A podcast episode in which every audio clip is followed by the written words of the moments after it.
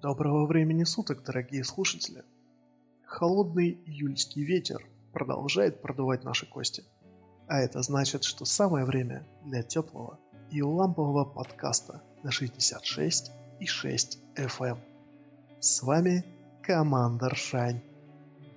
Несмотря на то, что мы немного сбились с графика, а сегодняшний подкаст к тому же веду я один, мои коллеги хотят передать вам самые-самые теплые приветы. Парад сегодняшних новостей начинает Blizzard. Эти ребята на прошедшей неделе нашли чем нас удивить. Любой патч, любое обновление от этих разработчиков всегда приносит так или иначе какую-то радость, какую-то надежду на улучшение их игр. Так, например, в Overwatch Blizzard представили нового героя. Тот самый Doomfist. Здоровенный негр с огромным кулаком, который является прямой отсылкой, наверное, к популярным комиксам, потому что Overwatch вещь, в принципе, такой, он довольно комиксовый. Но вот этот парень выглядит прям как классический злодей. У него есть специальная техническая вундервафля, а сам он просто большой, здоровый и лысый. Почему бы и нет? У него достаточно интересные особенности в плане механик. Он будет сражаться преимущественно в мили-зоне, где ему может составить, пожалуй, конкуренцию только Рейнхард. Прямо сейчас он уже доступен на тестовом сервере, и я думаю, что если вы играете в Overwatch на ПК, как я думаю и большинство фанатов Blizzard, то вы уже можете опробовать. Единственное, что в данном случае можно поставить в укор Blizzard, это то, что PTR не присутствует на консолях.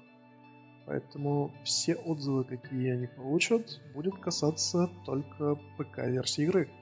И как вы знаете, Blizzard старается разделить баланс для консольных версий и для ПК в связи с особенностями управления там и там. Тем не менее, Doomfist или в русской версии Кулак Смерти, как бы пафосно это не звучало, будет хорошим дополнением для организации Талон, как вы знаете, туда входят наемники Жнец, Роковая Вдова и Хакер Самбра.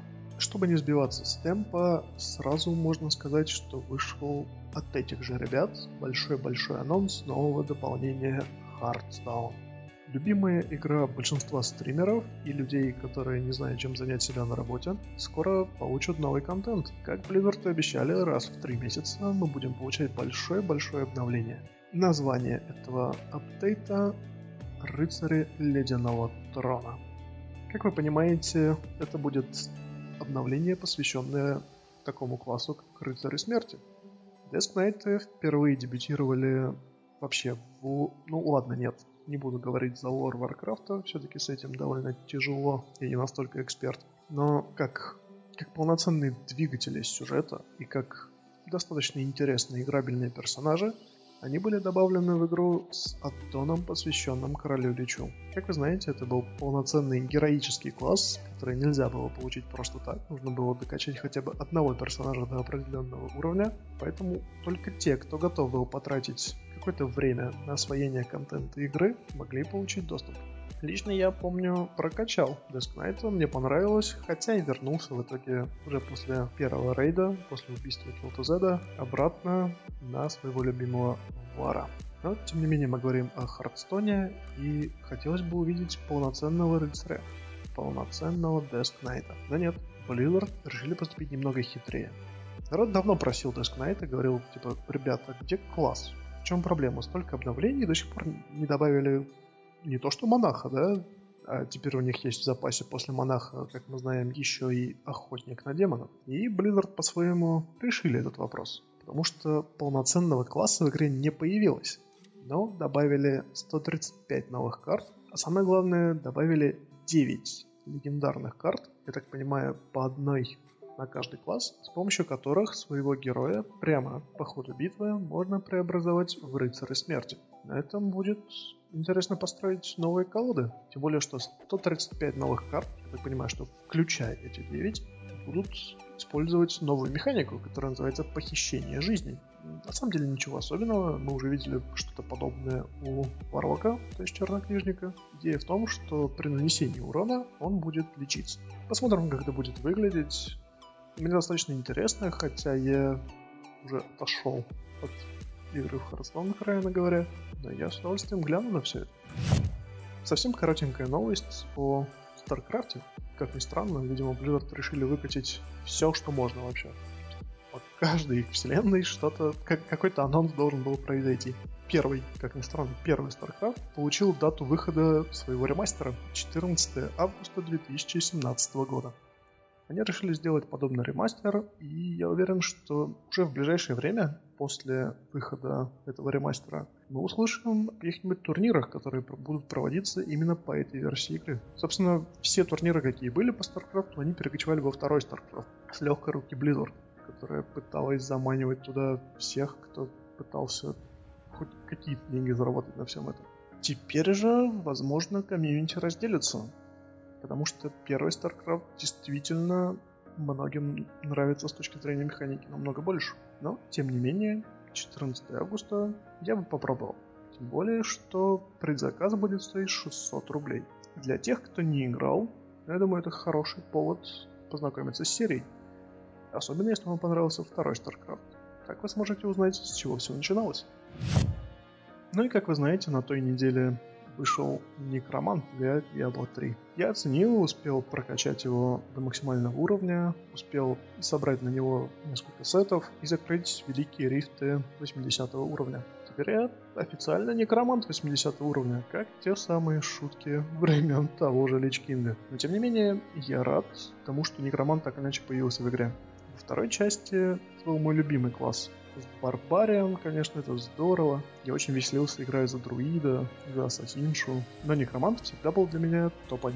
Я не могу сказать, кстати, что он сильно отличается от механик своего предшественника. Вы все так же бегаете, вызываете кучу скелетов, но теперь это немножко иначе работает. Во второй части скелеты были достаточно хилыми, откровенно говоря. Разница была в чем? Вы могли реально завалить экран скелетами, могли бегать, у вас было, было просто вагон этих ребят. Но при этом они были довольно слабыми, или буквально 3, 5, может быть 7, но при этом они были достаточно живучими. Один из сетов как раз позволяет вернуть именно такую механику. С вами бегает 7 скелетов, они достаточно мощные ребята. Вы вызываете скелетов-стрелков или магов, которые поддерживают, собственно, силу этих милишников. И, по сути, вы бегаете таким суманером. А за вас эти ребята вокруг расправляются со всеми вашими недругами. Два других сета построены как раз на механиках проклятий, э, которые тоже были многими любимы, и механиках брони големов. Големы мне не могу сказать, что заехали в третьей части. Да, во второй они выглядели глупо. Ну, стоит признать, да, что голем во второй части выглядел, ну, тем еще куском говна. Как он, ну, анимация его ходьбы это вообще что-то с чем-то. Но при этом он был достаточно мощный, со своими аурами, со своими приколами. В третьей части он очень-очень большой. Поэтому, если честно, он очень сильно тупит в поворотах. Частенько он может просто застрять где-то, просто потому что не знает, как обойти тот или иной объект. Тем не менее, я рад Некроманту, я получил огромное удовольствие, играя и продолжаю играть, между прочим. А самое главное, что именно то, как он выглядит, все его анимации, весь его стиль, это развитие Диабло новой командой. То есть с момента выхода от Дона Reaper of Souls изменилось руководство направления Диабло. Бывшие ребята, которые руководили этим отделом, были переведены в WoW, благодаря чему в WoW появились, ну как бы, если вы следите за последними изменениями в Warcraft, там появились как раз такие гриндящие элементы. Э, легендарные предметы, которые выпадают теперь есть шанс лута, да, то есть раньше, чтобы получить легендарку, нужно было либо фармить ее чаще, как было с клинками Азинота, либо выполнять длинную цепочку квеста, как с э, топором, который делался из ледяной скорби, я не помню, как он назывался. Dark... Dark Rip? Нет, это из какой-то другой игры. Тем не менее, я думаю, вы понимаете о чем. Либо с посохом на мага. В общем, было много разного, и эти легендарки требовали довольно большого количества времени для получения. Игра в том, что надо было закрывать рейды на определенном уровне сложности. А, собственно, к чему, к чему я все это веду? Руководство Диабло полностью обновилось, и они показывают, что они понимают, чего на самом деле хотят игроки.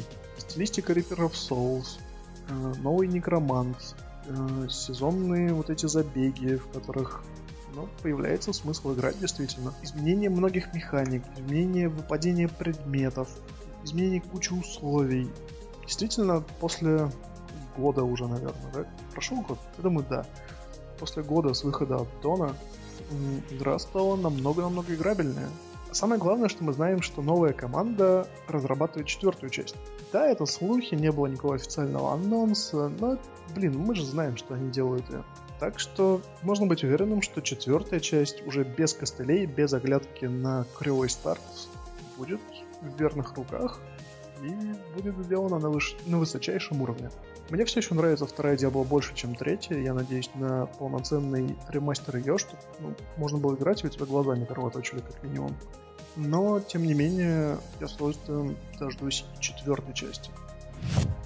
Сегодня я расскажу вам о еще одной дичи из Японии. Ну как дичи, на самом деле это довольно логичный шаг, хотя и выглядит он довольно топорно. Молодой японец играл в симулятор свиданий New Wife VR. Там на самом деле длинное название, но если вы загуглите New Wife VR, я думаю, вы поймете, о чем речь, и без проблем разбирайтесь сами. Идея этого симулятора свиданий в том, что в конце, э, чтобы закрепить победу, тебе нужно обручиться со своей виртуальной избранницей. И вот этот молодой Кент на самом деле вышел на какой-то новый уровень безумия даже для японцев. Он договорился с настоящей церковью, и они помогли ему обручиться с виртуальной женой. Это выглядело очень странно, то есть, ну, представьте себе, молодой человек, весь в костюме, в белых перчатках, весь такой модный, классный, в шлеме, только вдумайтесь, в шлеме виртуальной реальности пытается поцеловать невесту. Но, тем не менее, как я сказал, он договорился с церковью, поэтому ему помогли сотрудники этой организации, и к губам молодого Казановы, если можно так выразиться, приложили, кажется, мороженое. Я не уверен, не, не могу найти информацию, но, кажется, приложили к нему мороженое. И это мороженое было как раз-таки со вкусом маршмеллоу. Разумеется, эту церемонию можно считать исключительно чисто символической, потому что, ну, даже японцы понимают, что это стопроцентное безумие.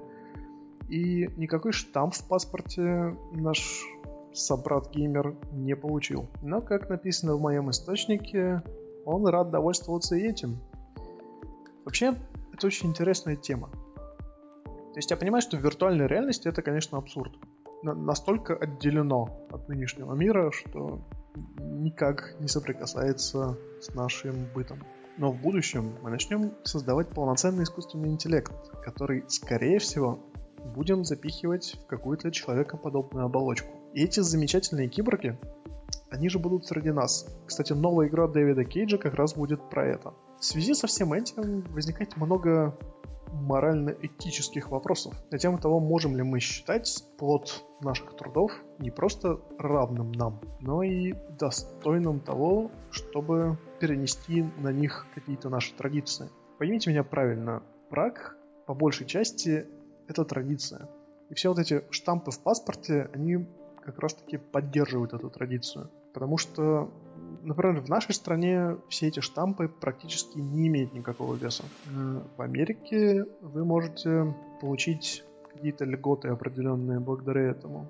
Ну, с точки зрения семейной ячейки, знаете. В Европе вас, например, даже в больницу не пустят, если у вас нет штампа, подтверждающего, что вы жена или муж человека, попавшего в эту больницу. Поэтому дальше с развитием технологий будет появляться все больше вопросов. Пока что мы можем просто порадоваться за молодого японца.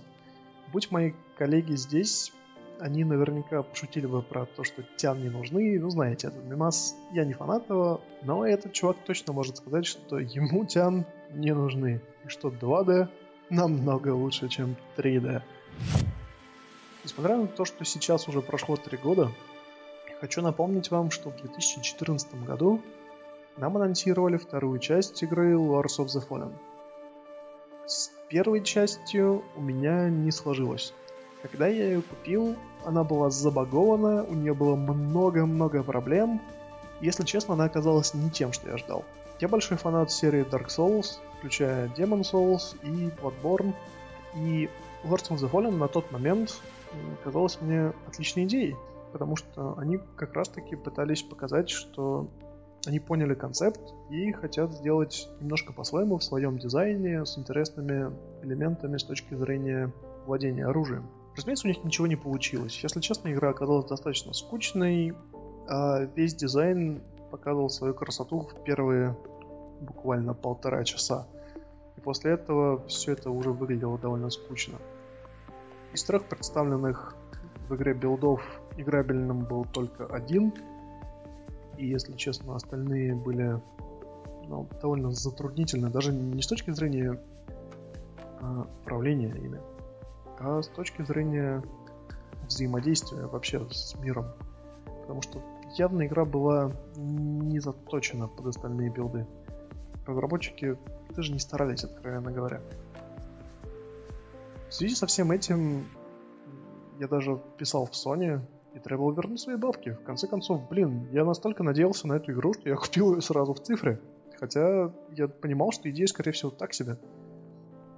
Но тем не менее, да, я купил ее в цифре, и буквально наиграв меньше суток, я уже написал в Sony и сказал, верните мои бабки, что это такое? Разумеется, меня послали нахер на тот момент, ни о каком рефанде даже речь не шла. Но я затаил определенную злобу на этих поляков.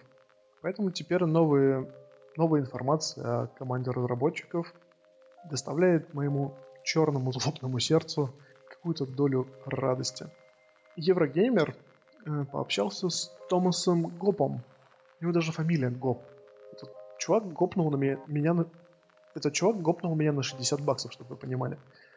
Так вот, общаясь с Еврогеймером, Томас, э, который работал над обеими частями, рассказал, что он был уволен. Причем он был не просто уволен, а он уволен был вместе с кучей народу. Как он сказал, им объявили, что команда сокращается, а масштаб, бюджет и вообще в целом бизнес-подход, э, связанный со второй частью, максимально сжимается. Как он сказал, он два года занимался сиквелом. Два года, вы только вдумайте. Сейчас игры делаются суммарно три года. И это хорошая игра делается за три года. Вон, те же ассасины, которые стоят на рельсах, вообще лепятся за год. Так вот, они два года занимались сиквелом, но при этом игра не вышла даже со стадии концепта. То есть они сидели, рисовали какие-то арты, они пытались какую-то механику прикручивать какие-то анимации туда-сюда, ну, я не знаю, вероятно, какие-то 3D-модели, и все. То есть ничего даже близко похожего на то, где можно понажимать кнопки, не было. Как он сказал, что именно он отдавался проекту на 100%, работа над игрой так не началась. Разумеется, это выглядит как попытка обелить себя,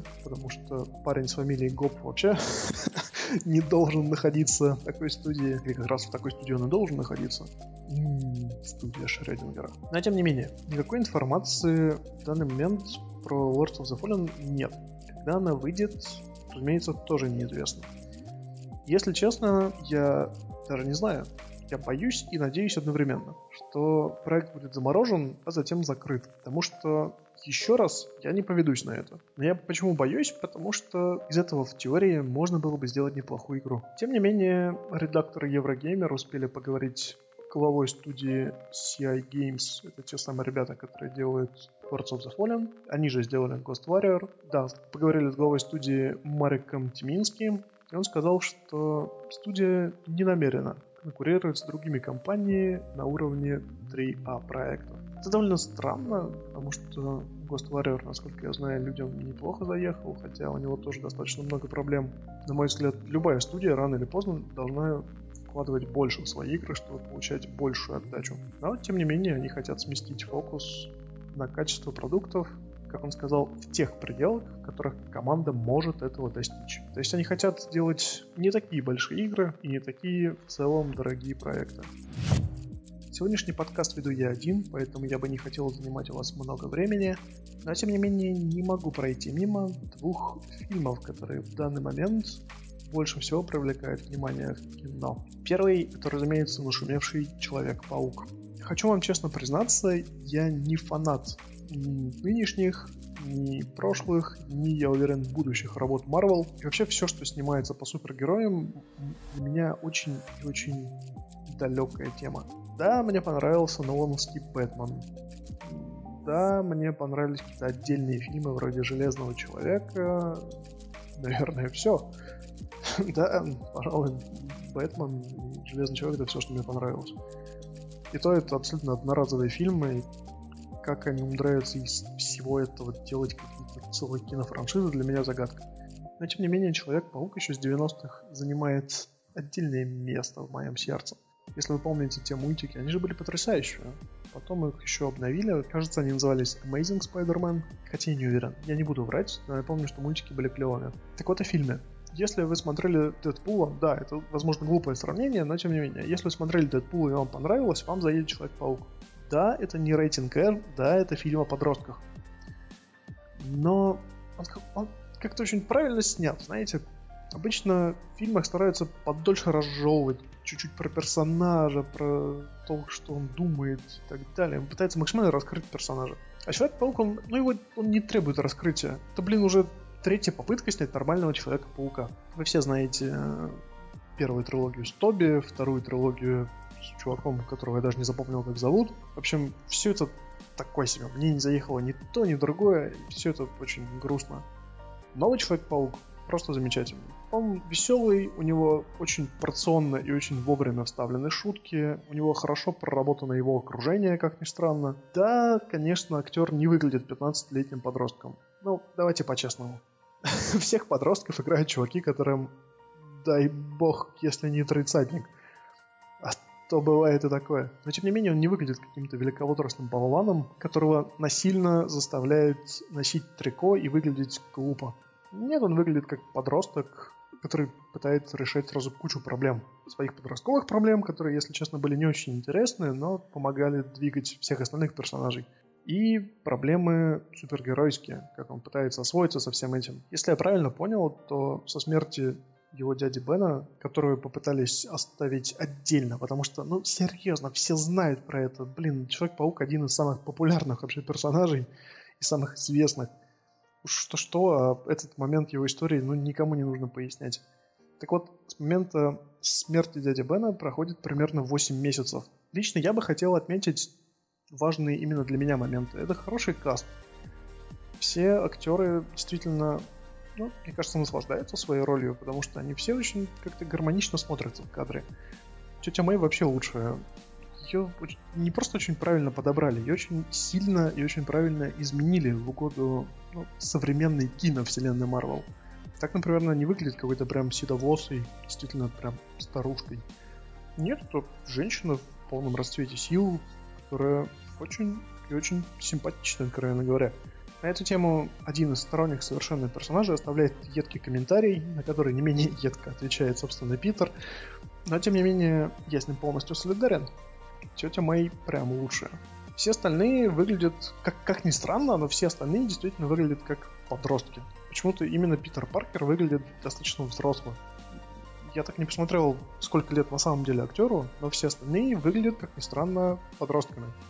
Возможно, немножко старше, чем все-таки 15 лет, но тем не менее они чувствуются, если не школьниками, то студентами как минимум. Самое главное, что они все очень неплохо переплетаются. Я не буду вам рассказывать весь фильм, серьезно. Просто знайте, что все персонажи в фильме, они взаимосвязаны друг с другом. И это хорошо. Даже не хорошо, это на самом деле это логично. Если у тебя в кадре появляется какой-то персонаж, то, пожалуйста, объясни, зачем он там. Если он нужен только как подпорка для основного персонажа, то это довольно грустно. А так нам показывают, что многие персонажи действительно личности, и для них есть определенная роль в сюжете. Отдельно я хотел бы отметить пожалуй, антагониста этого фильма. Его оригинал, на мой взгляд, один из самых вообще скучных антигероев не только во вселенной Паука, но и вообще в целом в вселенной комиксов. Серьезно, это мужик с крыльями.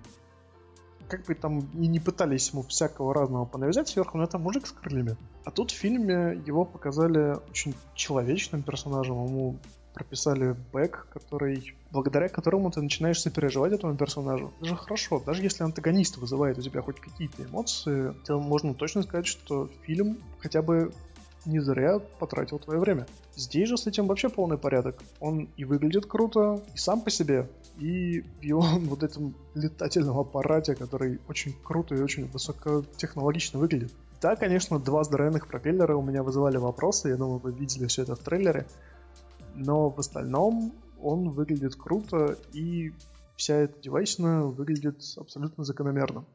В целом фильм не только хорошо вкладывает свою историю в целиком развитие киновселенной Марвел, но и остается очень таким фильмом в себе.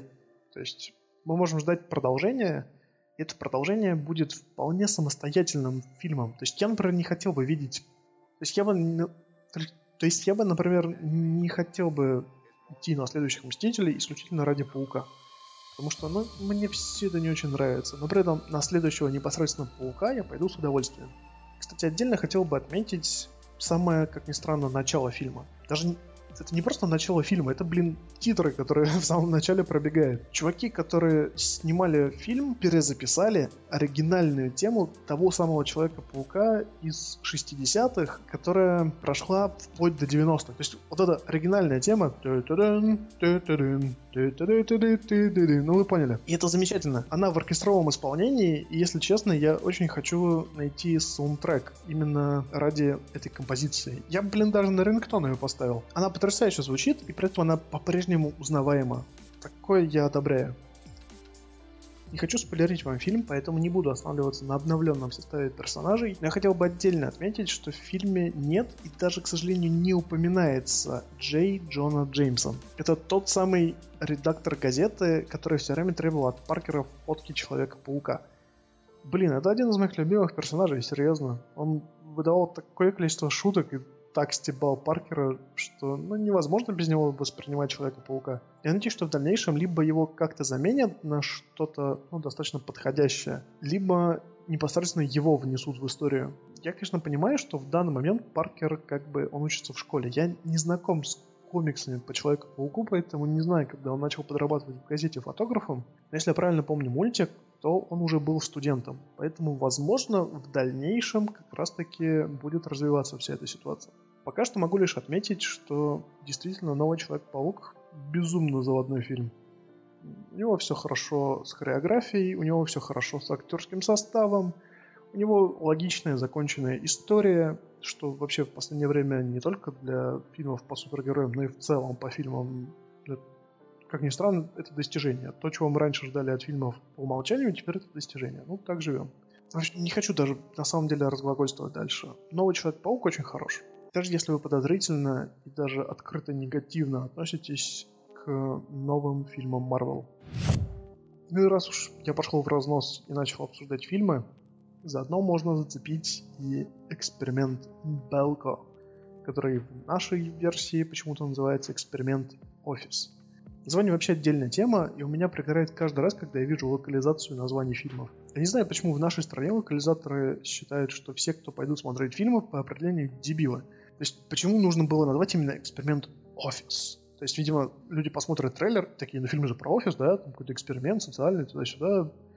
Но фишка же не в этом. То есть эксперимент Белка вообще ни о чем не говорит. В самом себе Белка — это название. Это название какой-то рандомной корпорации, которая не понятно чем занимается, которая якобы на государственной основе.